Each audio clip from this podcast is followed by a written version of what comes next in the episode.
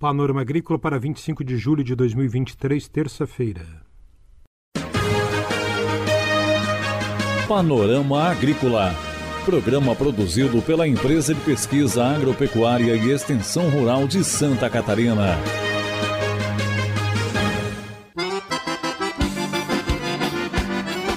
Terça-feira de lua crescente, este é o Panorama Agrícola de 25 de julho. Na mesa de som está o Eduardo Maier e o ditado é o seguinte: os últimos serão os primeiros.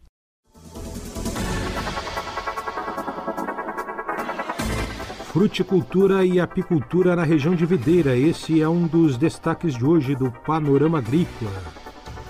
Ouça também Conhecimento Sem Fronteira, produtora de Minas, vem buscar informações em Santa Catarina. Confira a entrevista de hoje. Fruticultura e apicultura, vinhos e sucos, uvas piuí, variedades resistentes a doenças fúngicas. Esses são alguns dos assuntos da entrevista de hoje com André Kulkamp de Souza, gerente da Estação Experimental da Ipagre em Videira. A Estação Experimental da Ipagre de Videira tem um foco muito estabelecido na parte de fruticultura e apicultura. Na nossa unidade a gente tem uma pesquisa voltada para vitivinicultura como foco, seja na parte de novos cultivares, novos métodos de, de sistemas de condução e toda a parte também de vinificação, elaboração de suco. Então a nossa unidade tem já, já faz pesquisa nessa área há mais de 85 anos. É, antes da EPAG, inclusive, né, existia, era vinculado ao Ministério da Agricultura. Então, estamos no trabalho de, de longo prazo nessa área da vitivinicultura. E também na parte de fruta de caroço, né, toda a pesquisa no estado, o forte da pesquisa no estado, a grande área produtiva do estado está no Vale do Rio do Peixe. Então nós também estamos bem comprometidos com essa cadeia produtiva, também ah, desenvolvendo diversas linhas de pesquisa.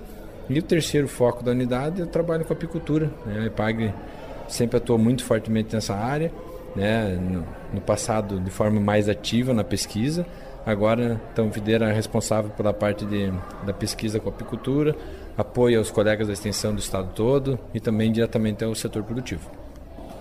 Essa pesquisa com as uvas Piuí, né? Piuí. Como está? Temos novidades para esse ano, então o trabalho com as variedades Piuí iniciou cerca de oito anos atrás, então depois de sete safras já vinificadas, nós temos as duas primeiras variedades que estão à disposição aí do setor produtivo duas variedades brancas, né, desenvolvidas na Alemanha por um parceiro do nosso projeto. Então, a partir de agora, a partir desse, desse inverno, os produtores catarinenses vão ter acesso a essas variedades, né, depois de bastante estudadas e validadas internamente. Nós estamos aí com essa novidade de, de ter as primeiras variedades aí a serem implantadas e um trabalho que não para. Nós temos ainda uh, bastante metas importantes para os próximos anos. É um trabalho que a gente espera que não termine, porque ele, quando a gente trabalha com variedades, a gente já tem coisa muito melhor do que está se lançando agora, mas precisa validar. Então a EPAG tem esse compromisso de só repassar para o setor produtivo depois de muito bem consolidado. Então, depois de todo esse percurso, nós estamos aí com, com essa novidade das primeiras variedades brancas, com a expectativa de também termos variedades tintas e cada vez mais resistentes para possibilitar a produção de uva em mais regiões do estado. Hoje nós temos grandes problemas para a produção de uva em algumas regiões, problemas de alto custo de produção e de algumas outras dificuldades, e com essas variedades a gente acha que é, quase todos os rincões aí do estado com possibilidade de produzir uma uva de boa qualidade, produzir um vinho uh, típico e com uma qualidade bem interessante. É, as uvas Piwi, quais são as principais características? É livre de? Elas são variedades resistentes a doenças fúngicas. Então, a principal doença da videira no Brasil é o mildio da videira. Então, essa doença ela tem uma ótima resistência e a diferença delas, dessas variedades, esse grupo de variedades para as outras, que além delas serem resistentes, elas possuem uma alta qualidade enológica. Até então, a gente precisava escolher entre produzir uma variedade que fosse resistente ou que tivesse qualidade no vinho. E essas, essas, essas variedades vão quebrar esse paradigma para a gente conseguir manter alta qualidade de vinho com uma facilidade maior para o produtor para poder viabilizar né, as pequenas propriedades, fazer com que o custo de produção não seja tão alto, que a gente use menos agrotóxico, que o ambiente né, se valha disso. Então, essa é, é um, um, trabalho de pesquisa que a PAG tem dado bastante, bastante foco e com a certeza de, de poder dar novas opções ao setor produtivo. Duas variedades brancas? Duas variedades brancas, o nome delas, é, uma delas é Felícia e outra é Calardes Blanc. Foram as, as duas disparado que melhor se adaptaram em várias condições. A gente testou elas, seja em climas ah, mais altos como Água Doce, São Joaquim, passando pela região tradicional videira, curitibana, e também testado em Uruçanga, onde nós temos um clima bem favorável à doença fúngica. Então, essas duas variedades foram as primeiras escolhidas justamente para elas se adaptarem a todas as condições climáticas do estado. Então, é, como ah, esse início do, do, do, projeto, com essas primeiras variedades, a gente preferiu dar esse enfoque de variedades amplamente que podem ser plantadas né, em todas as condições de terroir do estado de Santa Catarina. A pesquisa continua. Continua a pesquisa, né, bastante interesse, seja do, do produtor catarinense como do resto do, do país. Então, a gente tem né, compromisso aí com a diretoria da IPAG de continuar esse trabalho, que é feito pela IPAG também em parceria com a UFSC. Então, a universidade está conosco nesse trabalho desde o início e obviamente também com o setor produtivo. Né? Algumas das unidades a gente avalia em produtores para que a gente possa construir junto e, e gerar uma tecnologia altamente aplicável e que gere um retorno direto ao produtor catarinense. Essa entrevista é com André Kukamp de Souza, gerente da Estação Experimental da Ipagre em Videira. É hora das notícias. O noticiário de hoje vem na voz de Hector Raverotti, gerente regional da Ipagre em Joinville. Ele entrevista Angélica Meirelles, natural de Jaraguá do Sul, mas que é risicultora em Minas Gerais. Ela fez o curso de arroz em Itajaí em 2022 e voltou para aprender mais, desta vez em agronômica. Nós vamos conversar com a Angélica Demarque.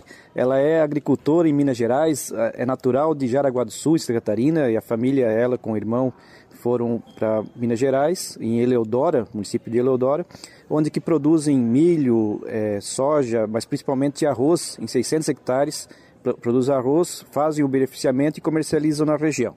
E ela, no ano de 2022, esteve em Santa Catarina, na, no Centro de Treinamento de Itajaí, fazendo curso de arroz, e está novamente esse ano aqui em Agronômica, repetindo o curso, né, e na percepção dela, esse curso tem ajudado na melhoria da lavoura dela. É, o curso da IPAGRE ajudou a gente muito na, na parte de adubação e preparo de solo, que antes, a, no, quando era meu pai, que infelizmente ele me deixou muito cedo, aí eu com meu irmão precisamos tomar frente da, da plantação, né? Igual o pai tinha experiência de 30 anos na, na lavoura, a gente não ia ter a mesma experiência que ele. Só que hoje, com as novas tecnologias e o apoio da, da IPAGRE, as informações que a gente tem, a gente consegue fazer produzir e sempre agregando mais. A IPAGRE foi fundamental nessa, nesse apoio para a gente, que foi ali que a gente descobriu o preparo certo da, da terra, recomendação de adubação, que agregou sempre mais para a gente na, no resultado final da safra. Angélica, vocês estão utilizando material genético também da, de Santa Catarina? Por enquanto, não. A gente está usando o IRGA, só por causa da, da parte que a gente, Minas Gerais, tem aceitação muito pela, pela parte de arroz branco. Só que esse ano a gente vai usar o 124 da, da Ipagre e o 126 que é o lançamento. Com essas melhorias que vocês utilizaram na, na última safra, depois de realizar o curso da Ipagre, quanto que você melhorou a produtividade da lavoura? foi em média de, de um ano para o outro de 15%. Só que esse ano também foi um ano de muita chuva lá e acabamos perdendo muito na parte de, de por causa do clima, né? Mas se não tivesse esse preparo antes da parte calcária, adubação, acredito que o prejuízo ia ser muito maior. E mesmo assim, com o tempo não ajudando muito, tivemos crescimento de um ano para o outro. Como agricultora, utilizando o serviço que a IPAG está prestando, tanto aqui nos cursos, como você tem conversado também com os pesquisadores, extensionistas ao longo do ano, o que, que você tem a dizer para os agricultores de Santa Catarina? A IPAGRE realmente investe em pesquisa, a gente vê o resultado na lavoura. É, igual o Hector comentou, o santo de, de casa não faz milagre, mas faz sim. Com certeza vai fazer diferença na, na lavoura, no resultado final. Está realizando o curso novamente, né? Você, pelo segundo ano consecutivo, está presente e comentou né, da, da, baixa participação de agricultores em Santa Catarina. Santa Catarina tem mais de 2 mil produtores e tem no curso, que é realizado uma vez por ano, tem aqui 20 produtores de Santa Catarina participando, né?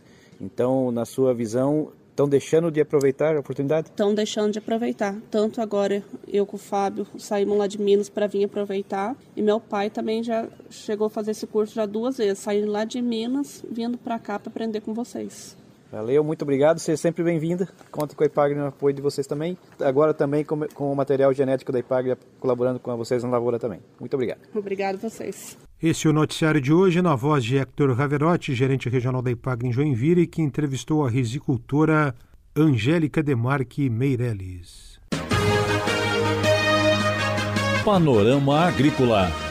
Programa produzido pela Empresa de Pesquisa Agropecuária e Extensão Rural de Santa Catarina.